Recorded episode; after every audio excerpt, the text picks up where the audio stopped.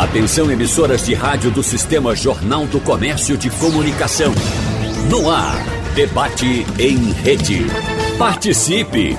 Rádio Jornal na internet. www.radiojornal.com.br a verdadeira democracia em um país está diretamente relacionada à representatividade dos diversos setores da sociedade nos espaços de poder.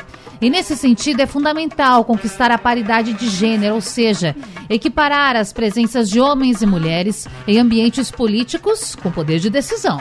No debate de hoje, sexta-feira, nós vamos conversar com as nossas convidadas sobre os avanços que já foram alcançados a respeito da participação feminina na política brasileira e principalmente as conquistas que ainda são necessárias. Participam desse debate de hoje com a gente Gleide Ângelo, deputada estadual pelo PSB. Deputada, bom dia para você, seja bem-vinda.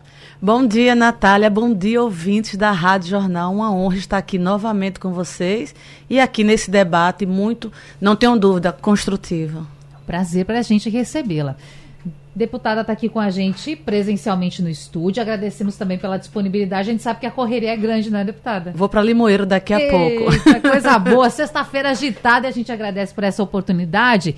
E pelo Zoom com a gente, participando Maria Reis, deputada federal pelo Solidariedade. Deputada, um bom dia para você. Seja bem-vinda ao nosso debate. Bom dia, Natália. Bom dia a todos os ouvintes da Rádio Jornal. Quero cumprimentar a deputada Gleide Ângelo, a cientista política Luciana Santana, dizer que é um prazer encerrar o mês de, de março, o mês das mulheres, conversando com mulheres tão competentes e capacitadas para a gente conseguir mostrar ao povo um pouquinho a dificuldade que nós mulheres temos, mas os avanços que também já conseguimos. É importantíssimo, bem lembrado. Deputada, nós estamos. Bom, o Dia da Mulher, ele é tão importante que ele acaba sendo dia, a semana isso. e o mês. Daqui a pouco a gente fala sobre isso, que eu tenho mais uma convidada para anunciar. A Luciana Santana, cientista política, também participando com a gente pelo Zoom. Doutora Luciana, um prazer tê-la nesse debate. Obrigada por aceitar o nosso convite. Bom dia, Natália. Bom dia a todos os ouvintes da Rádio Jornal. Queria cumprimentar aqui as deputadas Maria Reis e também a Gleide, que está aí no estúdio. Uma satisfação estar aqui com vocês nessa sexta-feira para a gente discutir um tema que nos é muito né, é importante né, e necessário a gente reforçar aí para a gente poder efetivamente avançar. Bom, é, a gente está aqui num debate totalmente feminino, 100% feminino, mas é claro que a nossa retaguarda aqui na Rádio Jornal tem muitos homens, meninos da assessoria também aqui. E é importante a gente falar isso. Eu penso dessa forma, quero saber a opinião das senhoras, a opinião de vocês, porque nós temos no Brasil a maioria da população formada por mulheres. Temos hoje um novo recorte, felizmente, da política que nos permite ver mulheres ocupando espaços de poder. Que bom que a gente já conquistou isso. Mas a política, ela tem que ser feita para homens e para mulheres. No momento em que você elege uma mulher, essa mulher não está defendendo apenas os direitos das mulheres, mas o direito de todos. E entrando nesse assunto, eu já quero logo chamar a delegada Gleide, deputada, para falar de feminicídio. Porque isso é importante, não é? A gente fala, não é meninas? E eu falo meninas, mas porque somos mulheres, não é? De tantos assuntos. E eu digo, um parlamentar para representar um homem e uma mulher. E quando acontece um crime contra a mulher, isso afeta toda a família, afeta toda a sociedade. E a gente cansa, deputada, de aqui nesse microfone falar uhum. sobre isso. De acompanhar. Então, e o combate ao feminicídio nesse momento? Colocar mulheres no poder também ajuda nisso? É, deixa eu dar bom dia lá também a minhas amigas, a deputada federal Maria Arraes e a cientista política Luciana Santana. Sejam bem-vindas e vamos debater, porque a gente precisa construir com todos os setores da sociedade.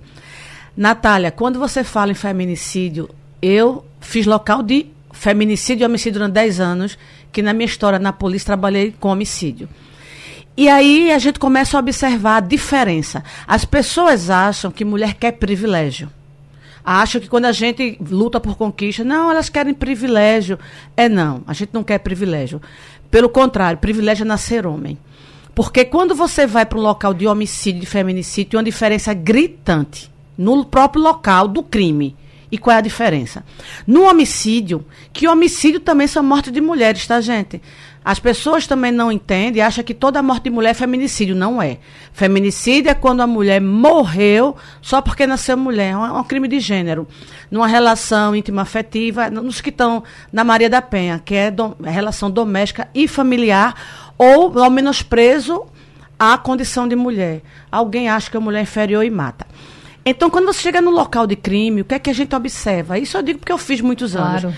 O homicídio, qual é o objetivo do assassino? Ele só quer matar. Vai lá e mata, ou por, por motivação de droga, ou por questão de assalto. Mata e vai. No feminicídio, não. Ele não quer só matar, ele quer destruir. É um crime de ódio, é um crime de destruição. No homicídio se mata com um, dois tiros. No feminicídio é 20 tiros, 50 facadas, coloca ácido, destrói as partes íntimas, desconfigura o rosto da mulher. Então é um crime que eu digo que é um crime de ódio. Sim. E para a gente combater um crime de feminicídio, você precisa, digo, não canso de falar, tem que implantar um programa, meu amiga, de tolerância zero de você não aceitar desde o início que as pessoas acham o, fe, o feminicídio, gente, é o fim. A gente tem como alcançar a mulher no começo. O começo não é o tiro, o tiro é o fim. O começo é o grito, o começo é, aí começa do grito, vai pro empurrão e todo mundo vê, vizinho vê, família vê, amigas vê, estado vê, município vê, todo mundo vê, ninguém faz nada. Por quê? Porque é normal, é briga de casal e isso ela deve ter feito alguma coisa, ele deve ter bebido. É um crime que, infelizmente, a sociedade justifica todos os dias. E a gente escutava tanto, né? Em briga de marido e mulher, ninguém mete a colher. Ainda isso escuta, não existe, né? Ainda escuta, é infelizmente. É. E o pior, Natália, que eu escutava com a mulher assassinada, o vizinho dizer, ela deve ter feito alguma coisa para ele fazer isso. Isso dói nos ouvidos. E se enquanto não doer no ouvido da sociedade, a sociedade vai tolerar e a gente vai estar tá você anunciando, eu anunciando, a gente se dignando e todo mundo aceitando. No dia que ninguém aceitar, aí a gente começa a pensar no processo de evolução e de resolução dessa temática que é muito cruel para nós mulheres. É verdade. E o ouvinte pode estar pensando do outro lado, poxa vida, mas na sexta-feira essas mulheres estão na Rádio Jornal falando de uma coisa tão pesada. Eu queria ouvir uma coisa mais leve, eu queria já entrar no clima da sexta-feira, mas a gente está falando disso e falando de gênero na política porque há a necessidade de falar sobre isso. Maria Arraes, eleita deputada federal na última eleição, então do ano passado, está no seu primeiro mandato. Quero até saber, está em Brasília, deputada? Não, Natália, geralmente a gente fica aqui hum. no fim de semana para poder visitar as bases, então eu estou em Recife, mas vou rodar aqui por Pernambuco. Certo, bom, e dito isso, quero perguntar, como foi essa chegada? Porque, claro, você já teve a experiência da irmã, Marília Reis, já com certeza lhe disse muito como era esse ambiente no Congresso, mas a questão é, ser mulher no Congresso é difícil? Natália, sem dúvidas. Hoje eu sou a deputada federal mais jovem da história de Pernambuco. Então, eu chego na Câmara com duas características que muitas vezes são é, escanteadas né, lá na Câmara, que é justamente ser mulher e ser jovem. Então, muitas vezes desmoralizam e descredibilizam nossas posições. Marília, como você bem disse, minha irmã, deputada federal, que foi deputada federal, me mostrava, me ensinava, me dizia muita coisa do que acontecia na Câmara. Mas eu confesso que você estar lá é outro, você consegue ter uma percepção ainda mais apurada, ainda mais aguçada desse preconceito, desse sexismo que acontece lá nesses ambientes de poder. Para você ter ideia, Natália, lá em, lá em Brasília, as mulheres são muito mais interrompidas durante as falas por homens, seja em comissões, seja no plenário. Quando nós, mulheres, nos colocamos para falar nesses ambientes, os homens se sentem à vontade para nos interromper, quando nós respeitamos eles no momento de fala. Eles no momento de fala. Então, esse é só um do, dos poucos exemplos que eu percebo no meu dia a dia da diferença que fazem entre homem e mulher. Pegando o gancho no que a deputada Gleide Ângelo falou sobre feminicídio, aconteceu uma, uma, uma coisa muito interessante lá em Brasília, para não dizer horrorosa. Na semana do Dia das Mulheres, no dia 8 de março, a sobrinha de um deputado é, sofreu uma tentativa de feminicídio. E ela levou sete tiros. O deputado, então, no Dia das Mulheres, no dia 8, subiu no plenário para contar que a sua sobrinha tinha sofrido essa tentativa, que estava bem, mas que isso era resultado de uma política armamentista do ex-presidente Bolsonaro. Não satisfeito, um deputado do PL subiu na, no plenário, pegou um áudio dessa sobrinha do deputado brigando com o marido, colocou no, plen, no microfone Nossa. do plenário e disse que aquilo não se tratava de uma tentativa de feminicídio, se tratava de uma legítima defesa ah. e que o namorado dela só estava se defendendo diante de uma briga. Então, assim, a pessoa. Primeiro que a pessoa não se defende nem com um tapa, quanto mais com sete tiros.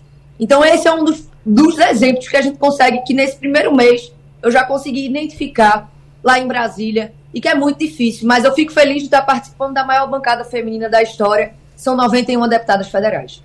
Deixa eu aproveitar, aproveitar esse gancho que eu estava mesmo pesquisando aqui os números, deputada, porque, veja, 91 mulheres a senhora falou, é uma bancada maior do que a eleita em 2018, com 77 mulheres. As mulheres vão representar, ou estão representando, então, cerca de 18% das, cade das cadeiras na Câmara dos Deputados. Antes a representação é de 15%. Melhorou, melhorou, mas ainda precisamos caminhar mais. Eu quero dizer aqui, lembrar também, claro que vocês todos lembram desse episódio que aconteceu também no Dia da Mulher, no plenário da Câmara dos Deputados, quando o eh, deputado, desculpe, mais votado no Brasil na eleição anterior, Nicolas Ferreira, fez um discurso falando da mulher trans. E a gente tem que chamar também esse debate aqui falar sobre a mulher trans. E aí já quero chamar a Luciana Santana para falar sobre isso, porque há o preconceito com a mulher na política, mas também há esse, esse outro preconceito com a mulher trans.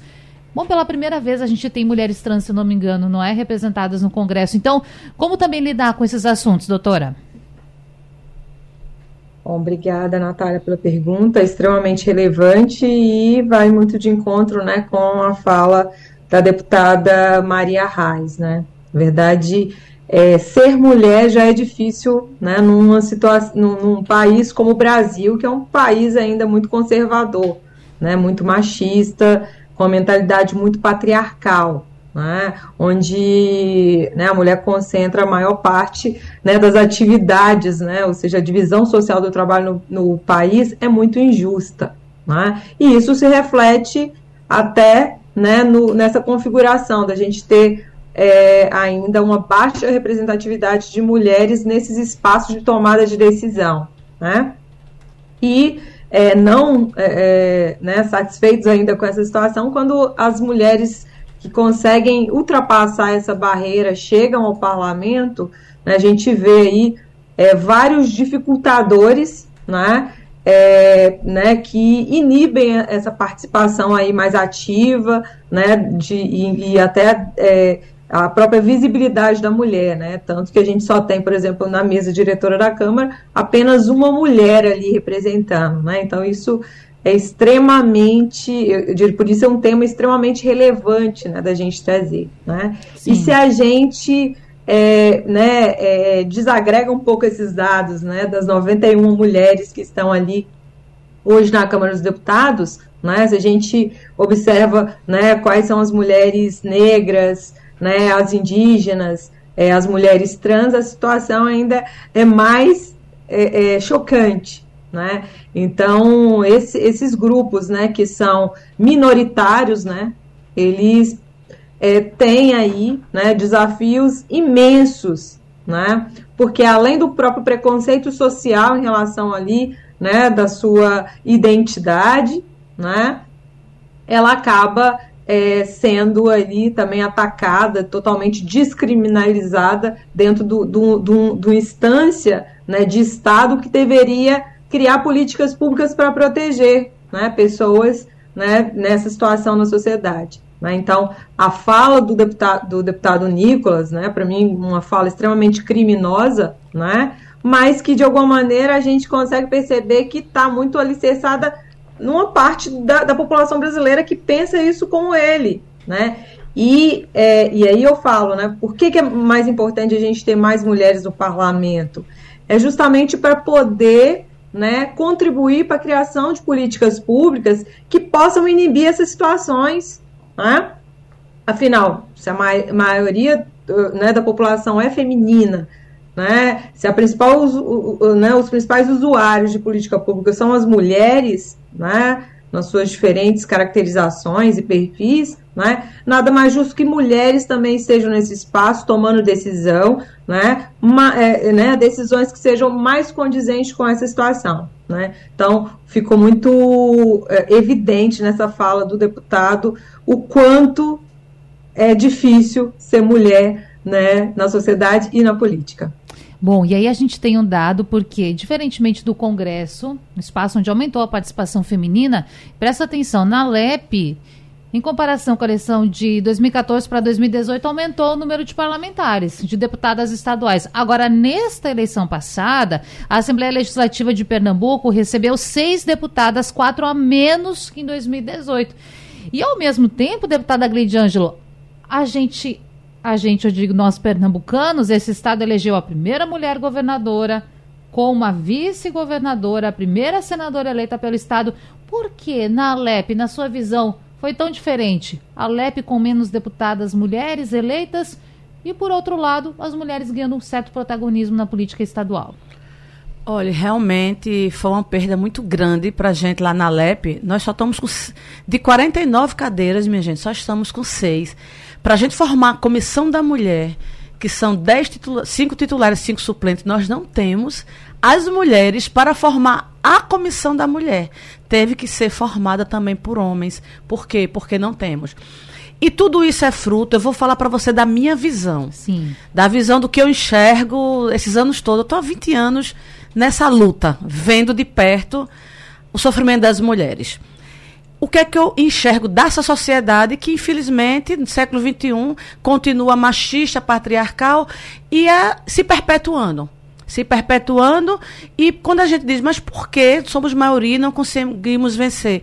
Porque, gente, o machismo é dominação dominação do sexo masculino sobre o sexo feminino. E dominação é poder. Quem quer perder poder? É por isso que não querem nos dar espaço, porque não querem perder poder. Por isso que espaço ninguém nos dá. Espaço a gente ocupa e conquista. E quando você anda, principalmente pelo interior do estado, Natália, lá no interior não, aqui também, mas lá é muito maior quando você vai se afastando muito da informação. Qual é o papel que a, pessoa, que a sociedade machista coloca do homem e da mulher. Que o homem está a força, a competência, a mulher não é a fragilidade, a mulher é submissão, a mulher é fragilidade. E na hora de votar, quando uma mulher vai votar, o que é que se ensina para ela? Quem que vai me representar? Voto é representatividade. Quem vai me representar não é uma mulher que, para mim, eu acho que é fraca porque eu me acho fraca. Então, me ensinam que a força a competência está no século masculino. É por isso que você vê tanta mulher votando em homens, porque ela não consegue se enxergar como uma pessoa forte. Porque é isso que nos ensinam desde que a gente nasce. E se ela não se enxerga como forte, por que você vai enxergar outra como forte? Aí você diz, mas Gleide, mas você, na sua primeira eleição você teve 400 mil votos. Mas não é porque Gleide era mulher, é porque Gleide era delegada. As pessoas votaram não na mulher, votaram na delegada, no cargo. É um cargo de força. Eu enxergo dessa maneira quando eu converso com muitas mulheres. Elas não enxergam outra mulher como uma pessoa que tem força para lhe representar. Porque dizem a ela, ensinam propositalmente, é a cultura que quer se perpetuar, que a força é inerente ao masculino. É por isso que você chega na Assembleia Legislativa e você só vê quatro mulheres. Aí você pergunta, mas a governadora? Aí você vê que não é uma governadora, são grupos políticos que estão junto com a pessoa. Você vê a deputada Marília Reis, que Maria está aí, eu sou amiga de Marília, gosto muito de Marília. Marília representa não é só a mulher, ela representa um grupo da força do nome, do sobrenome, do sangue.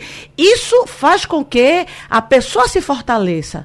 Mas se você vê apenas o sexo feminino para essa sociedade que a gente vive, ela não vê a mulher como uma pessoa que tem força. Vê como querem sempre nos colocar no papel da fragilidade e o sexo masculino dá força. Então é por isso que eu enxergo a dificuldade de tantas mulheres que são boas, que têm forças, mas chega no próprio partido político, lá mesmo se decide quem vai se eleger, quem não vai, quando não dá à mulher o poder de competitividade financeiramente. No próprio partido criam as dificuldades de muitas mulheres que deveriam estar na política não têm nenhuma condição. Por quê? Porque a política Infelizmente, a forma que ela é feita, ela é feita para eleger quem eles querem eleger, quando você vê partidos políticos têm donos.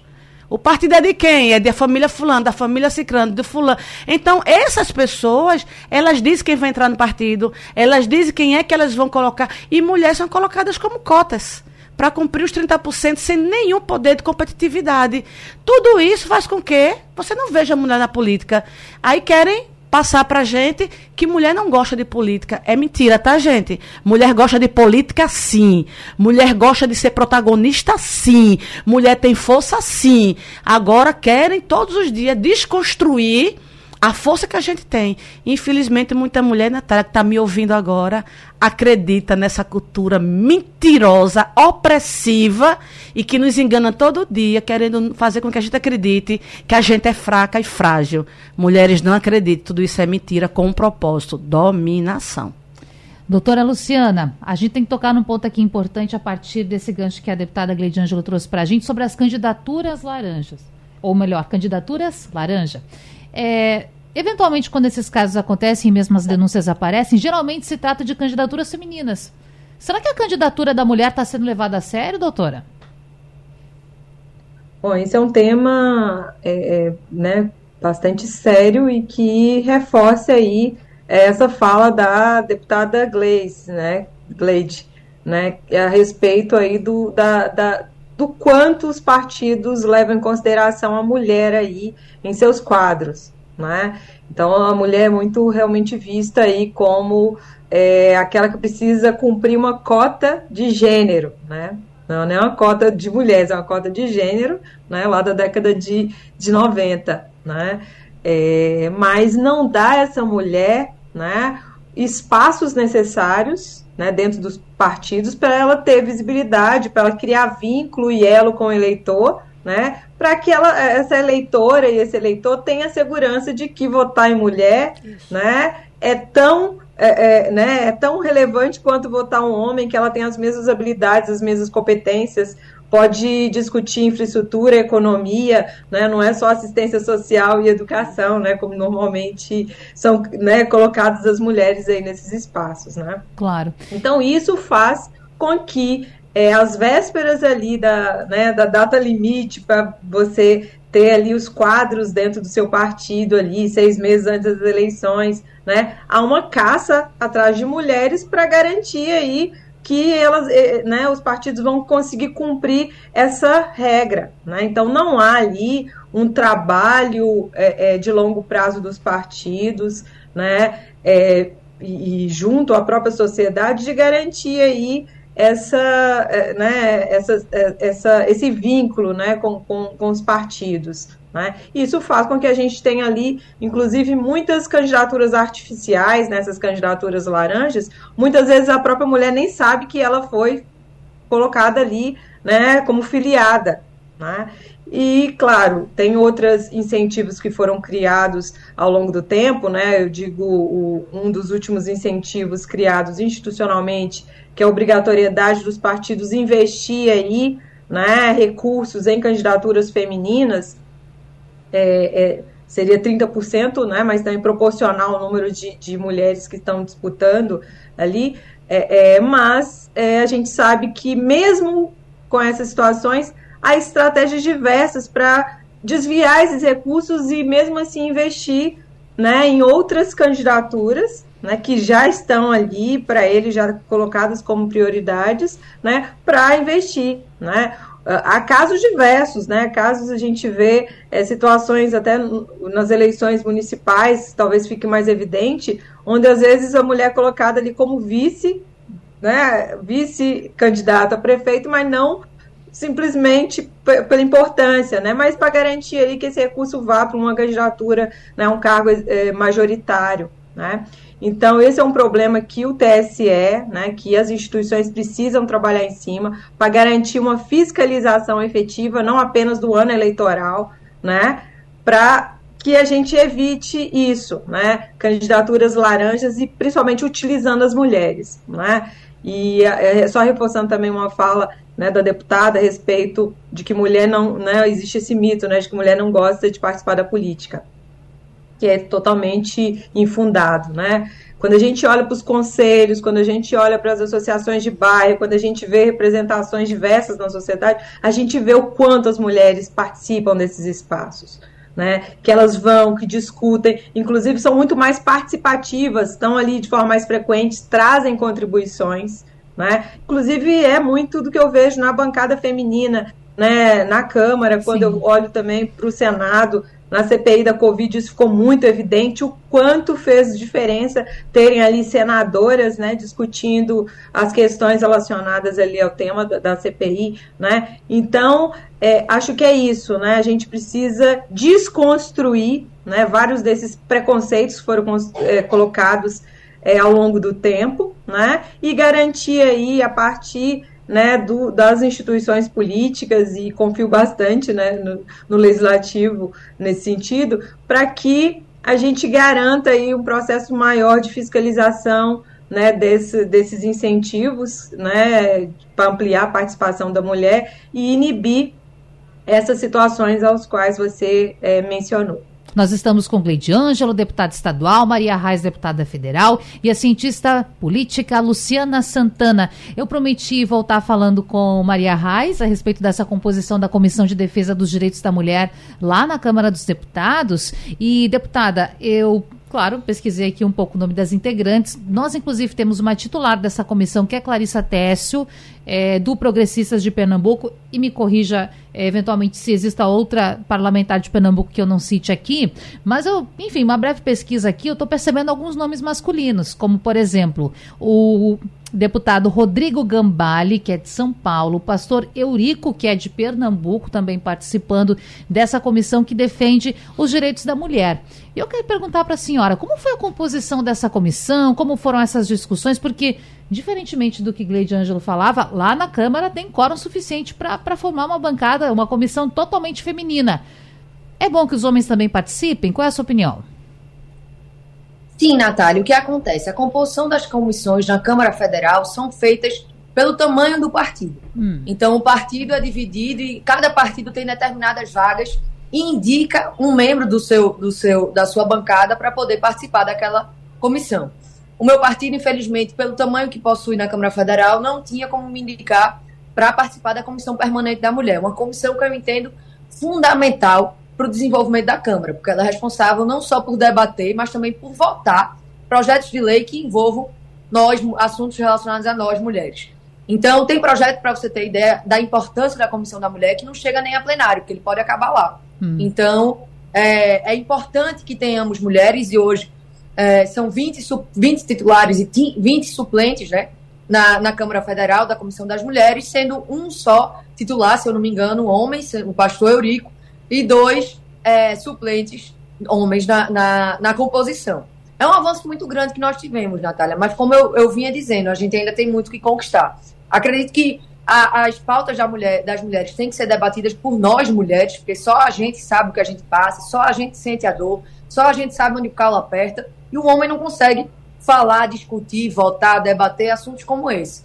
E é importante que tenha eu sou a favor da democracia. É importante que tenha mulheres de diversos é, espectros políticos dentro da comissão, seja o conservador, seja mais de esquerda, seja mais liberal, para que a gente consiga chegar a um meio termo e consiga é, discutir pautas que sejam favoráveis para nós. Eu acredito que essa composição é importante, mas que só nós, mulheres, somos capazes de discutir e debater sobre assuntos relacionados a nós mesmos. Bom, deputada, é, dito isso que a formação de uma comissão, explicando esses meandros né, para o nosso ouvinte, falando também dessa ampliação do número de deputadas federais eleitas.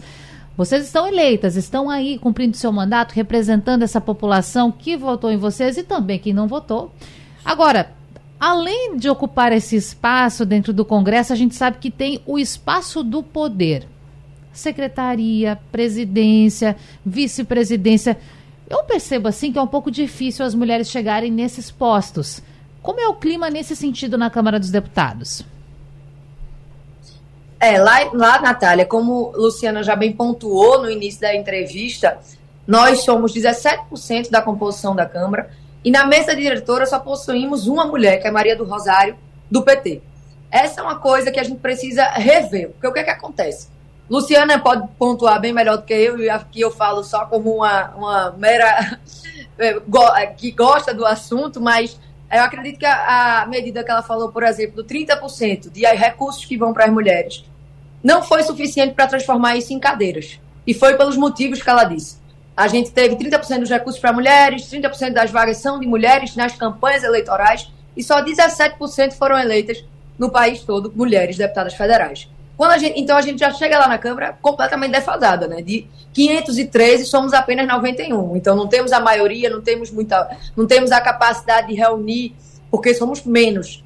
Então, quando a gente chega, quando a gente chega na Câmara já bem menor, ocupar esses espaços ainda fica mais difícil. Porque aí eu pego o gancho no que a deputada Gleide falou, que os homens têm esse sentimento e acreditam que a disparidade de, de, de gênero, na realidade, é uma disparidade de poder e ter poder é muito importante. Então, como eles são maioria lá na Câmara, eles conseguem ocupar esse espaço com muito mais facilidade do que nós, mulheres, e isso é um exemplo claro na Câmara, na Câmara Federal. Só Maria do Rosário é, primeira, é segunda secretária da mesa, e, e foi uma queda que nós tivemos, porque na, na, na, no mandato passado eram três, e dessa vez só somos um, só temos uma. E é, é como eu digo, avançamos, mas a passos curtos, a passos lentos, e tem muito ainda o que a gente conquistar. Daqui a pouco, deputada, quero lhe perguntar também como a senhora vê esse cenário feminino e quais propostas pode apresentar também para, é, enfim, a gente pode falar de violência, de tantas coisas, para atender a esse público. Mas, deputada Gleide Ângelo, deixa eu trazer para a LEP um pouquinho. Antes falávamos Isso. dos 49 deputados, seis mulheres. E aí, como atrair esse homem este parlamentar, deputado estadual eleito, para votar, por exemplo, um projeto de lei que trata de violência contra a mulher, para conscientizar esse parlamentar e dar o seu voto. Como são essas negociações? Veja, Natália, da mesma forma que é na Câmara, lá federal, na Alep também, as comissões são formadas por pelo tamanho do partido, por indicações de partido. E pelas indicações de partidos, não teríamos, acredite, todas as mulheres, as poucas mulheres na comissão da mulher as cinco mulheres que seriam titulares, se fosse pelas indicações, pelo que diz o regimento, nós não teríamos as cinco mulheres como titulares. Aí o que é que eu fiz? Eu fui para as lideranças, fui para o líder Isaías Regis, da, do líder do governo, fui para, fui para Sileno Guedes, fui para todas, para todas as lideranças e disse, gente, na vida a gente tem que ter uma coisa chamada razoabilidade e bom senso. Se eu estou dizendo que eu estou dentro de uma assembleia onde tem 49 cadeiras, só tem seis cadeiras para mulheres, e eu tenho uma comissão temática que defende o direito das mulheres, e eu não colocar nas cinco cadeiras titulares essas seis mulheres, eu acho que a gente passou do bom senso e a LEP está querendo mostrar para a sociedade qual o papel dela que ela quer ter, que não é o papel de proteger as mulheres. Porque existem questões que você tem que ter bom senso e razoabilidade. Eles compreenderam, se reuniram e disseram tudo bem. Então, não ficou por indicação, as cinco cadeiras ficou, as cinco mulheres. Como Débora Almeida já estava como titular da comissão de finanças, ela disse: não, Gleide, ficou como suplente. Então, as titulares sou eu, Dani Portela, Rosa Muri, Simone Santana e Socorro Pimentel. E, Dan, e Débora ficou Deixa como eu fazer suplente. Só, só, só, uma pergunta aqui. Você é a única parlamentar dentro dessas cinco que está já em outro mandato? As outras são todas iniciantes? Não, Simone Santana Simone foi Santana, reeleição também. Eleita. Eu e Simone. Mas as outras parlamentares é a primeira eleição? Exatamente. Okay. Então a gente começou a formar assim. E eu também quero falar com relação aos 30% da cota do fundo partidário para esclarecer que muita gente acha que esses 30% é dividido para todas as mulheres do partido. É não, tá, gente? Como é? Pode-se, o presidente do partido, ele pode pegar os 30% e dar para a mulher só. Hum.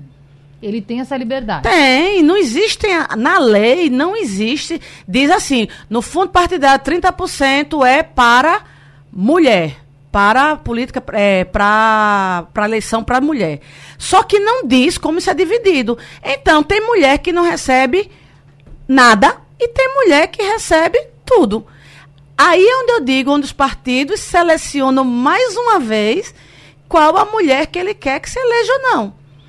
Tem, pode ter dez mulheres concorrendo no partido. Pode ter oito que não recebam nada e duas recebam esse fundo. Porque a lei não diz nada com relação à divisão, a como será dividido esse, esse valor. Então, para você ver como tudo se torna mais difícil para uma mulher, quando a mulher quer. Por isso que ninguém diz, por que, que a mulher não chega? Por isso que eu tô, por tudo isso que eu estou falando. Culturalmente se diz que a mulher não gosta de política. Quando a mulher diz, eu gosto e vou querer. Quando vai para um partido, o partido diz, não, vou colocar você como cota e faz com que ela vire cota quando não dá condição de competitividade. Então, é, uma mulher para chegar é muito, é muito difícil. Então, é importante que a gente pontue isso, essas dificuldades. E lá na Alep não é diferente de assembleia nenhuma, a gente sabe, e ainda mais quando você tem 43 cadeiras de homem. Mas o que é que eu digo, que eu enxergo? Mais uma vez eu repito, a nossa luta não é contra homens, e a luta de muitos homens não é contra as mulheres. E acredito que tem muitos deputados homens que têm sensibilidade e são pró feministas, o que é pró-feministas, são favoráveis à luta das mulheres. Se eu estava na Comissão da Mulher, eu sou presidente, eu distribuí nessa primeira reunião 73 projetos de lei, hum. agora, só de política pública para a mulher em Pernambuco. Foi na reunião agora terça-feira. Desde 73, 48 eram de minha autoria, são de minha autoria. E você vai ver os outros, tem muitos projetos de homens. Não é porque ele é homem que ele é contrário à mulher. Não, isso também. Querem incutir na cabeça dos homens o que é ser homem. E ser homem é gritar com mulher, ser homem é ser machista, ser homem é dominar. É não. Tem homens que compreendem o propósito dessa cultura e ele não quer isso para a vida dele, porque isso é ruim para todo mundo. Isso é ruim para ele, para a família, para todo mundo. E muitos homens, Natália, que eu conheço, eles valorizam a mulher e eles lutam. Então você chega na Assembleia, você vê João Paulo Lima, tá na comissão da mulher. Você vê é, Gilmar, Gilmar Júnior, enfermeiro, uhum. tá na comissão da mulher e é nossa e você precisa ver os debates com eles na comissão. Então isso não é porque é homem. Não, eu sou homem, não vou passar nenhum projeto de mulher. Isso não existe. Primeiro, se ele não fizer ainda, vamos supor que tenha um que diga eu sou contra porque isso vai dar poder à mulher. Mas tem a sociedade ali. É quem é o controle social? É a sociedade que está ali. Porque eu vou dizer, pois vai ter que explicar para a sociedade. Se você é contra o direito da mulher, você é a favor do, fe, do, do feminicídio, você é a favor da, da mulher apanhando, da mulher sofrendo, da mulher morrendo. E eu faço vídeo e denuncio. E digo, ó, tá vendo esse projeto aqui que vai ser votado hoje? Fulaninho é contra. E se fulaninho é contra, fulaninho é a favor da violência contra a mulher. Então, isso também você tem que fazer para denunciar, para chegar na sociedade, as pessoas que votam. Então, muita gente tem medo disso. Só dando um exemplo, Sim. rapidinho. Meu, um, meu primeiro projeto, quando eu entrei, na Constituição do Estado de Pernambuco. A Constituição protege tudo. Se brincar, protege as pedrinhas do mar, o tudo, o, tudo. Só não tinha mulher. Hum. Tinha tudo, só não tinha mulher. E quando eu dei, coloquei meu primeiro projeto de lei, que era para 5% dos conjuntos habitacionais das vagas serem para mulheres vítimas de violência, aí eu escutei de um deputado. Mas isso aí fere o princípio da igualdade. Só que igualdade é você tratar os iguais iguais e os desiguais desiguais na medida da sua desigualdade. Mas na nossa Constituição não tem isso. O que é que eu fiz? Vamos mudar a Constituição. Vamos colocar na nossa Constituição que o Estado de Pernambuco tem obrigação de proteger a, de proteger a mulher, enfrentamento à violência contra a mulher e toda essa forma de desigualdades. Aí foi para votação. Eu disse: eu quero ver se alguém vai ser contra uhum. uma Constituição que protege a mulher. Passou por unanimidade. Então, a partir daí, todo projeto de lei que a gente faz para a política para a mulher está baseado na Constituição. Por quê? Porque o Estado de Pernambuco reconhece que a mulher sofre violência e que a mulher está em situação de desigualdade. Mas aí eu digo, alguém para votar contra isso, você vai explicar para quem? Para 53% da população que você não quer que a mulher tenha política pública, então você tem que usar essa ferramenta também do que? Da opinião pública. Você tem que trazer a opinião pública para dentro da Assembleia Legislativa. Toda a votação, eu trago a opinião pública, Sim. tudo é público, tudo é público. As pessoas têm que saber o que está acontecendo lá. Quando se dá publicidade, você fortalece a tua luta e a tua causa. Então, mesmo quem for contra, ele não vai verbalizar isso com medo da opinião pública. Estamos indo para o finalzinho do debate e eu quero trazer aqui uma mensagem do nosso ouvinte Maurício que diz o seguinte: Estou ouvindo esse gostoso debate e digo: a mulher era para liderar em tudo, a, em tudo na nossa nação. Toda nação começa com uma mulher, um abraço em todas. Bom, eu quero já chamar aqui as nossas convidadas para as considerações finais e claro que as mulheres querem estar nos postos de poder, mas assim como bem disse a deputada Gleide Ângelo, sem brigar com o homem, não, que se quer equidade de oportunidades. Dito isso, muito obrigada, deputada Maria Reis, pelo tempo dispensado aqui para a gente nesse debate e também pelas reflexões. Uma boa sexta-feira. Obrigada, Natália. Obrigada a todos os ouvintes que nos acompanharam até aqui. Para concluir, Natália, quero Sim. dizer que meu primeiro projeto de lei apresentado como deputada federal foi num tema muito importante para as mulheres baseado no que aconteceu com o jogador Daniel Alves lá na Espanha e baseado numa lei que tem na Espanha que é, foi muito importante para o desfecho do caso, protocolei um projeto que é o respeito não. Esse projeto diz que a, os estabelecimentos comerciais, de bares, de restaurantes, vão ter que seguir um protocolo em caso de assédio nos seus estabelecimentos. Hoje a gente tem um dado que pelo menos um terço das mulheres já sofreram algum tipo de assédio dentro de algum bar dentro de algum restaurante, dentro de alguma festa, dentro de alguma balada. Então é importante que aqueles funcionários saibam lidar com essa situação. Aí, baseada nessa lei lá de, da Espanha, que se chama Não Se Cale, um projeto daqui, o Respeito Não, vai dizer que os funcionários, diante dessas situações, peguem a vítima, façam um tratamento humanizado, leve para algum lugar reservado, que contenha o agressor, que leve, que tome os encaminhamentos necessários, que guarde as câmaras, que leve a, a, a vítima para o IML, que leve o agressor para a polícia e que acolha aquela vítima, porque a gente sabe que é uma forma não só de cuidar da vítima, mas também de inibir os homens que se acham é, no direito de, é, de fazer esse tipo de violência. Além desse, protocolei outros projetos, mas como o nosso tempo é curto, peço que nos acompanhem nas redes sociais, Maria Raid, Instagram, Facebook, Twitter, que lá a gente tem postado muito do que a gente tem feito lá na Câmara Federal. Foi um prazer conversar com vocês três no dia de hoje. Obrigada. Prazer nosso. Luciana Santana, cientista política, a gente queria falar tanto mais a respeito do assunto, mas o tempo nos pega. Deixa eu só falar aqui, lembrar rapidinho, né, Luciana, que a mulher volta no Brasil há cerca de 90 anos. É uma história muito recente. Isso. É uma mudança muito presente na nossa sociedade, então a gente precisa avançar. Obrigada, viu, por essa participação.